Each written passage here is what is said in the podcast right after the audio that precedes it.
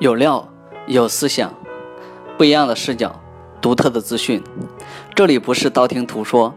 这里不是大众思想，这里是职业规划自己的讲堂。Hello，大家好，欢迎大家来到职业生涯规划发展讲堂。我是大家的老朋友王鹏杰，大家可以叫我 Peter 老师。在今天开讲之前呢，先给大家来分享一下最新的。国际的政策，啊，就是我们中国的。那么今天呢，就是说讲的主题是什么呢？就讲在最近接触的一个案例的过程当中，啊，就是从分析它到最终给到他一个大致的方案，呃，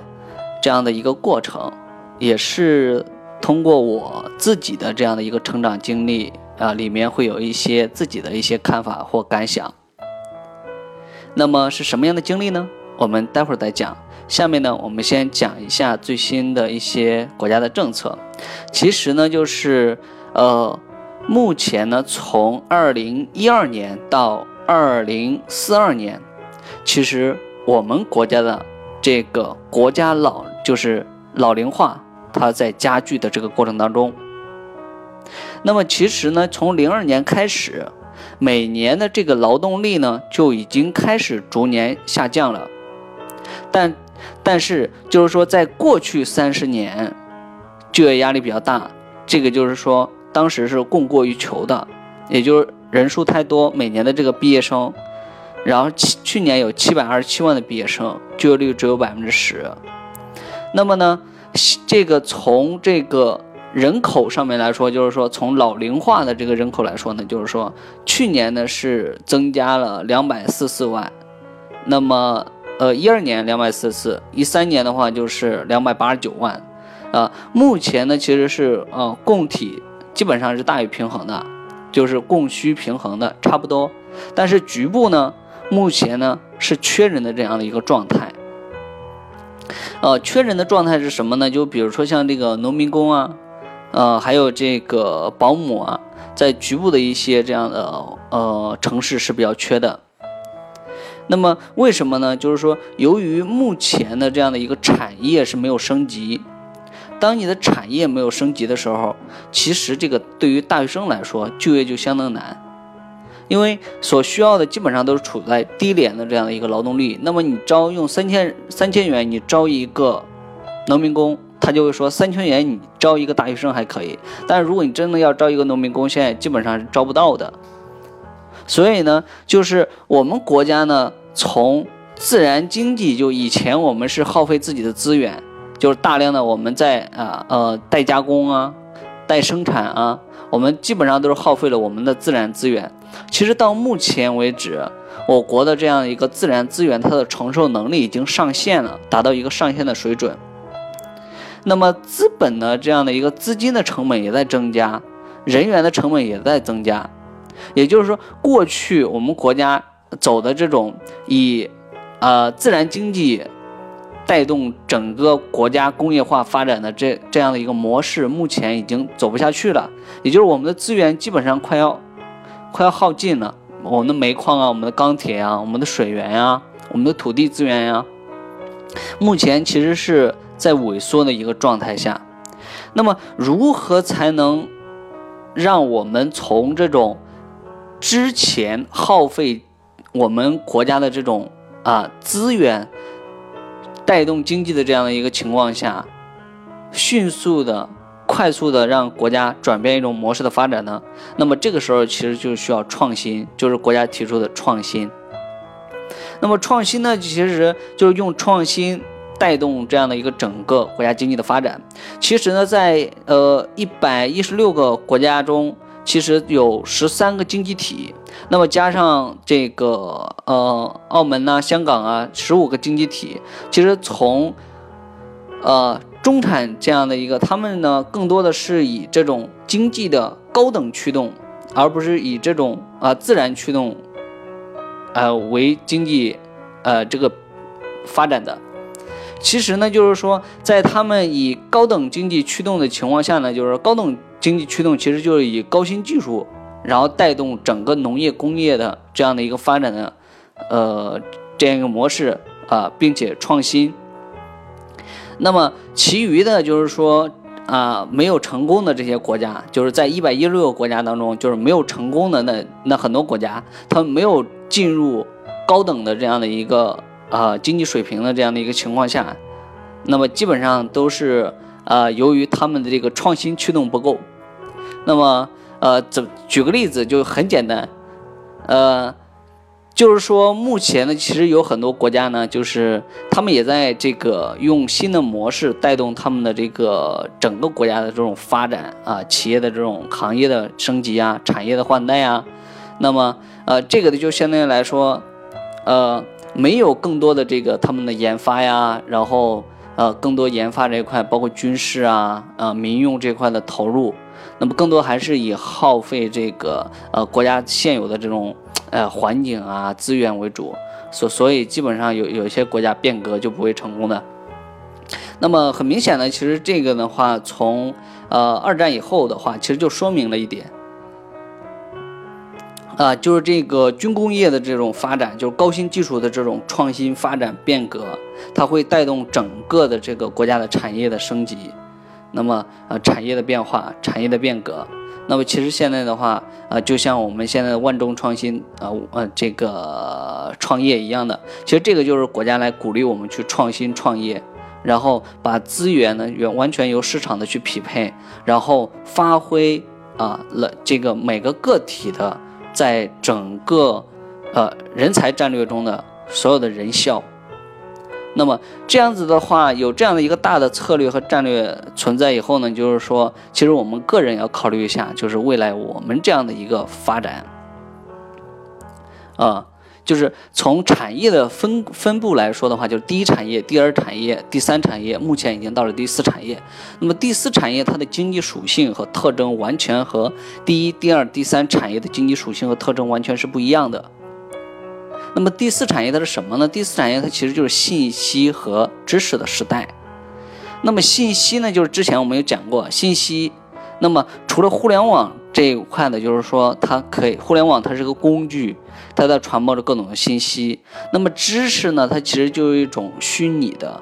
啊思想层次的，或者是更高的这种啊精神领域的，或者这种啊哲学、科学啊更高的这种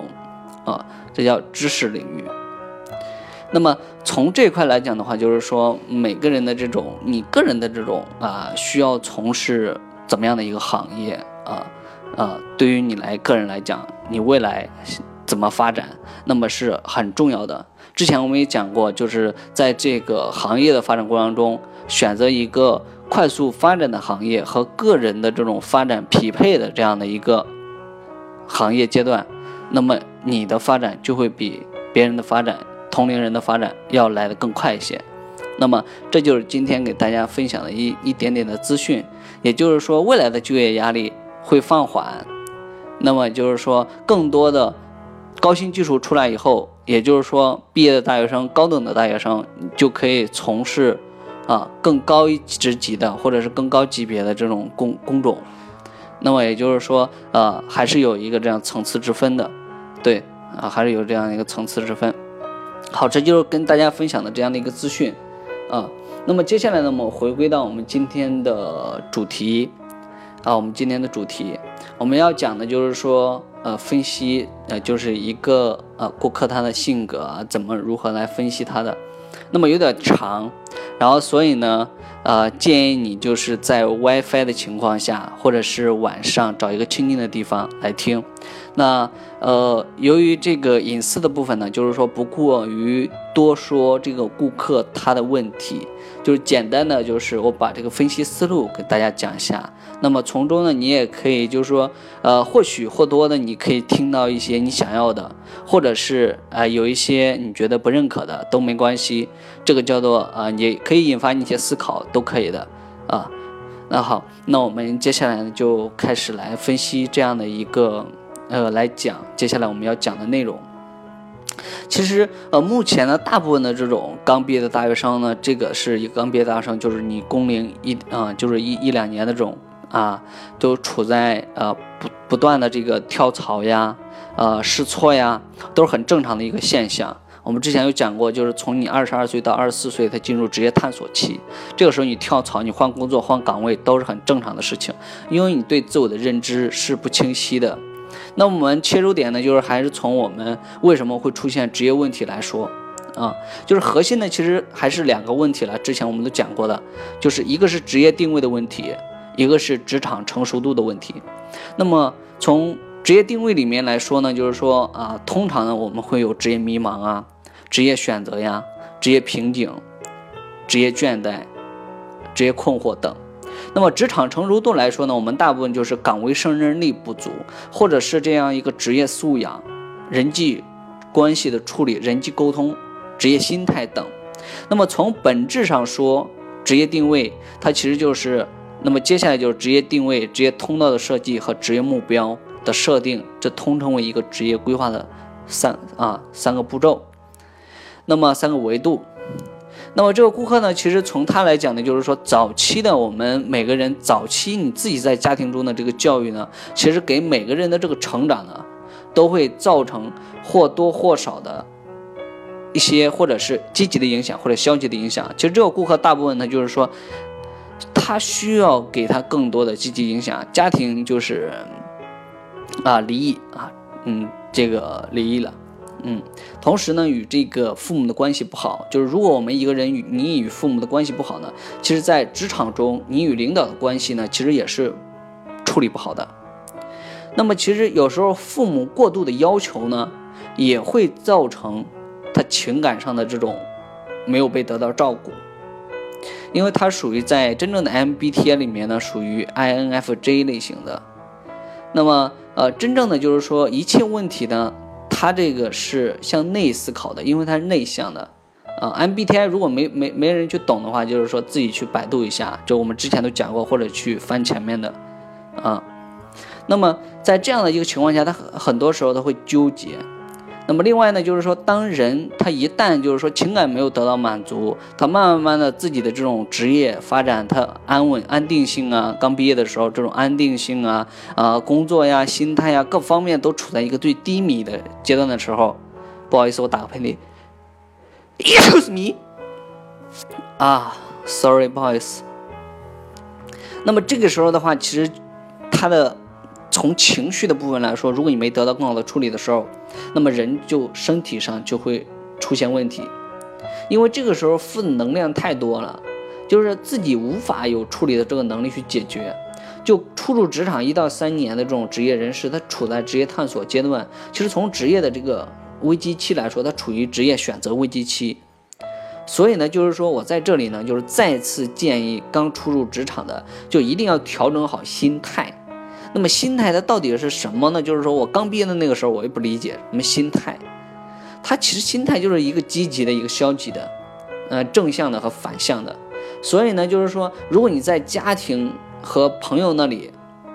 你可以去外在的获取一些支持或能量的时候，那么你就尽量的找朋友和家人去得到这样的一个支持。如果你得不到的话，你就自己去看一些关于身心灵、心心灵成长类的。就是让自己呢有内在有更好的建设，因为他 INFJ 就是 NF 呢，就是属于理想主义，就是理想主义者呢，他一方面追求远大的这个目标，他其实一方面呢又急于做出计划。呃，如果你听不懂的话，就是说你先去百度一下，就是你可以可以课下去百度，就或者边听你边暂停边百度。就是简单的普及一下，I 呢就是内向，N 呢就是直觉，F 就是情感，J 就是计划，就是简单先带过啊，就里面还有很多东西。那么这个时候呢，其实更多的就是你你自己通过学习啊，然后来来去支撑你。其实自己呢，就是说我们每个人呢，你自己的这个职业的取向系统呢，你是要经过自我的认知的，你需要。平时去多了解一些行业、产业、公司的类型和信息，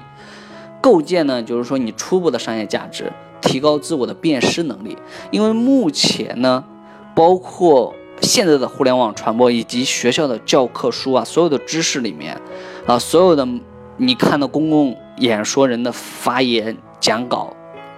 作为一个初入职场的人士，包括你的领导讲话，你都要有辨识能力。辨识能力是什么意思呢？你辨识他别人讲话背后的目的和动机，以及他讲这句话他想达到什么的效果。那么你自己是怎么理解的？你要去有一个辨识的能力。我建议的是这样子，一定要有个辨识能力。那么另外呢，就是解决你的啊问题，就是能力和心态的问题。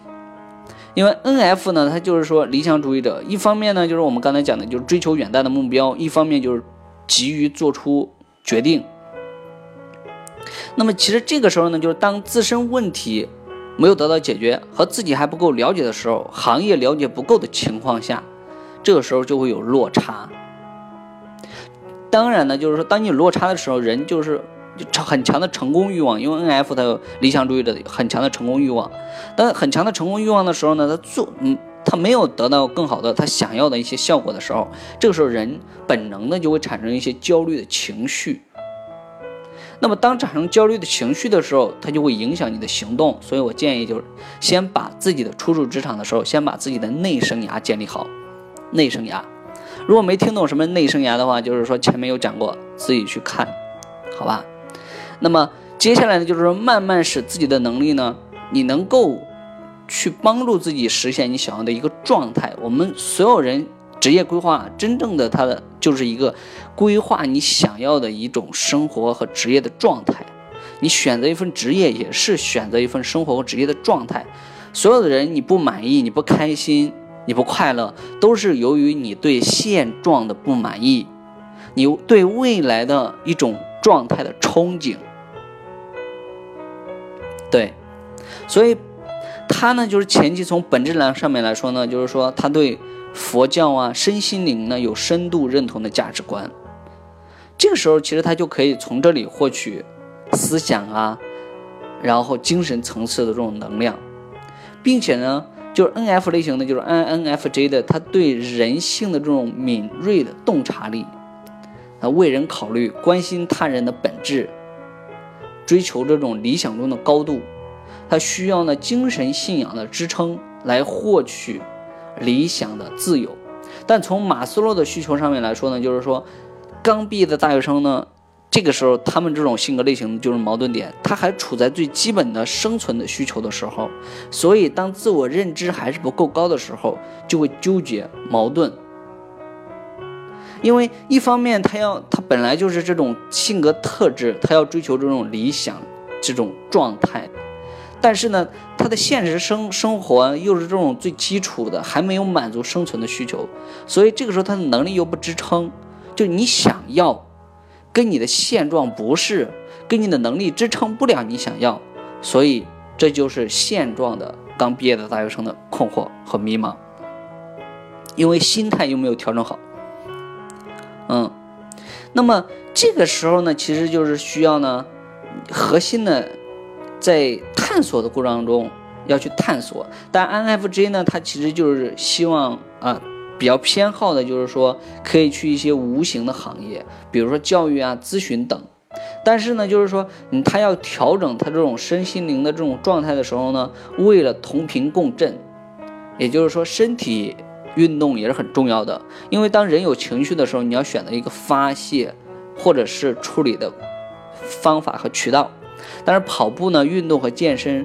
是可以很好的调节你的心情的。嗯，那么他个人的这个取向系统和商业价值系统呢也不匹配的，就是他已经工作一年了，那么这一年呢，就是说跟他想要的就是完全不一样的。嗯，同时呢。在这个过程当中呢，我建议呢就是，N F 理想主义者，给自己的理想加点现实，同时呢给自己的情绪加点思考。啊，如果课下的话你们有啊自己去测的 INFJ 类型的话，就可以理解我讲的什么东西。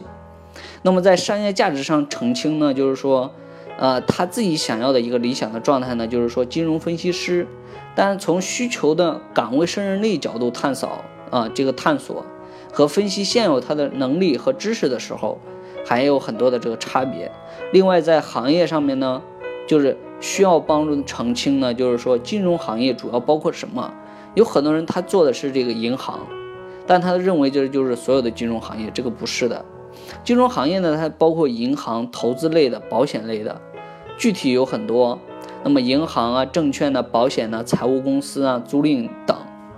就是直接融资呢，是我们拿融资简单举例，就是直接融资它是不经过中介的这样的一种融资方式的，资金使用人和资金拥有人直接发生融资的这样的关系，这叫借贷关系。间接融资呢，则是通过中介机构，银行业呢为间接啊融资。证券业呢，主要是直接融资；保险呢，也是直接融资。所以呢，就是说，我们自己呢要去把这些每一个类型里面的深入的东西啊，表层的意思先理解了，接下来再把它深入的每一个这个它的性质。你是否喜欢？就是每一个类型里面，它还有分具体的公司，不同的公司它经营的业务的范畴都是不一样的。不同经营的业务范畴里面会涉及到不同的岗位职责，不同岗位职责它对一个人的能力和你的喜好和你自己的东西要求的都是不一样的。所以，我们你看，我们自己要找一份合适的职业。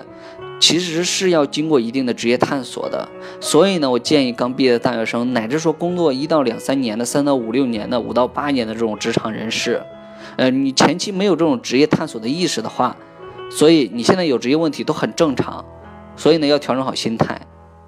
因为它是需要一个周期的，有一个过程的，需要慢慢、慢慢、慢慢、慢慢的，你就是说内心承受着这种压力啊。就不安呢，然后你需要慢慢去调整，所以这个时候呢，心态建设很重要啊，心态建设很重要啊，强调一个心态，我们在这里啊，内在的，嗯，那么接下来往下讲啊，就是其实。从真正的这个分析上面来说呢，就是说啊，从职能上面来说呢，其实它更多呢，就是说 INFJ 这种类型性格呢，更多其实就是两个维度了，一个是这种啊创意创新，啊，一个就是帮助他人，嗯，一个就是帮助他人。那么怎么来讲呢？就是说，其实，在价值观类型上呢，就是说啊，追求真善美这样的一个价值观。嗯，但同时呢，又追求物质财富的这样生活，另一块呢，又要找一个与人相处的啊，创业的这种啊，同时呢，伴随自己价值观成长的，同时获得经济回报啊，用自己的精力或用自己的财富帮助他人啊，也就是 INFJ 类型呢，需要在某方面不断的提升，同时帮助他人，通过自己帮助他人，并获得啊人生。乃至说啊，获得价值吧，获得美好的人生。也就是说呢，INFJ 类型呢，适合呢与这种一对一服务的这种类型沟通。那么，如何才能满足这种创意帮助他人呢？我们从大的行业上面来选择呢，其实更多的就是啊，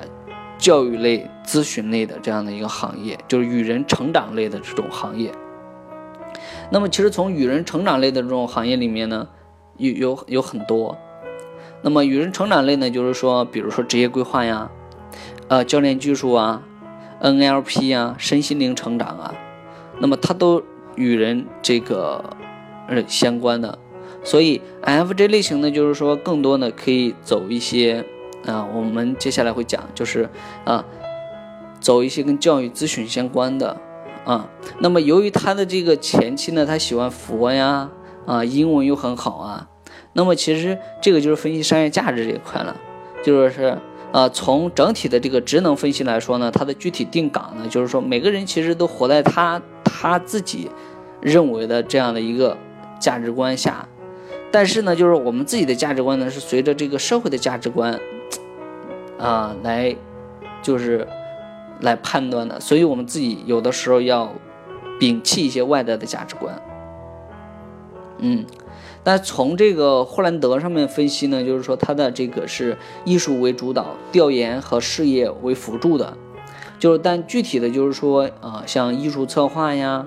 啊，数据分析呀，货品陈列呀，啊，条理性很好呀，传播能力呀。然后整理分析类的能力啊都很好的，所以他就可以去一种像这种类型性格的，都可以去一些跟陈列，然后哎这种图书陈列、商品陈列，然后这种带有文字类的，或者是啊宗教传播类的，这是佛的这个里面的都可以去做的，啊这咨询类嘛。那么接下来呢就是咨询类、策划类呢，比如说我们就拿策划来讲，啊。他如果走创意策划，就两条路，啊，如果你走创意策划，就是创意策划呢，就是说你可以走啊啊市场策划呀、品牌呀、概念呢策划呀、文案策划呀、啊活动策划呀，那么这就是策划类的。但是如果你要想做好这个策划类的呢，就是前期呢，就是你有一定的这个呃相相应的基础，但是呢也没关系，做一个专员是可以的，就是 INFJ 类型的这种性格类型的。嗯，因为你本质的话是有这方面的潜质的，就是策划的能力的。那么如果走咨询的话，就是说啊，心理咨询呢，职业咨询呢，留学咨询啊，英语咨询呢，啊，走这种未来的专业咨询师道路的，嗯，走这种未来专业咨询师道路。那么其实从这一块来说的话，呃，本身的话，如果是金融专业，这个就是你自己喜欢这个专业的话，你还可以走投资理财类的，啊，投资理财类的。嗯，这个大体上呢，就是说一个简单的分析过程，并没有啊很很详细、很深入啊，因为很详细、很深入，在这里讲起来呢要很长时间。就是简单的再给大家跟这里分析一下，就是 INFJ 类型的这种性格类型啊，以及就是说呃为什么刚出入职场的会有职业问题。啊，我们在这里讲了几点，就是回去自己要总结归纳。我们跟大家先总结一下，就是啊，我们在这里面讲了，就是说，呃。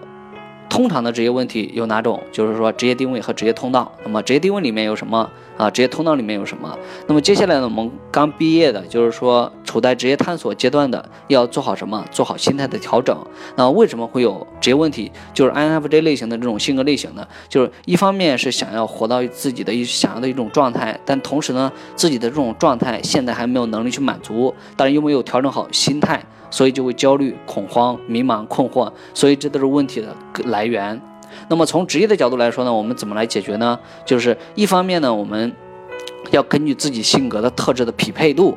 也就是说你是什么类型性格的。我们如果从 MBTI 来说，就是 INFJ，比如说你你是 ISTJ 的，就是说不同性格类型它本质背后的。啊，你赋予你的这种性格特质是不一样的。那么从另外一点上面来说呢，你的价值观也是不一样的。所以还有一个呢是什么呢？就是你的商业价值。商业价值，也就是说，当你的性格类型有倾向的行业的时候，你再去训练你所谓的商业价值，这样子的话就可以支撑你想要未来想要走的一条职业道路。那么我们从职能上面来说，也就是管理型职能啊，全面管理型，然后呃。职能型，职能就是专业技术型的。接下来还有创业创业者和自由职业者，也就是之前我们讲过这种不同职能。但从这个这叫职业锚，但一般我们讲职业锚的话是三十岁以后才讲的，三十岁之前我们不讲职业锚啊。所以大家要去分析一下。就是另外呢，就是说从岗位胜任力上面来说，就是每一个岗位它有不同的啊这样的一个岗位责任。也就你的能力是怎样子的，所以综合来说，整体的话就是说职业规划。如果你现在职业迷茫、职业困惑了，也就是说找到你内心深度认同的一个职业和职业方向，以及你认同的行业，你想跟哪些人在一起，也就是一种生活状态。你想要要什么样的生活状态？生活状态背后的意义是什么？所以把这些就澄清了。提高自我的认知能力，所以我相信，在每个人未来，你在你自己的职业和职场发展道路当中会越来越好，越走越好。好，谢谢大家，这就是今天以上的分享。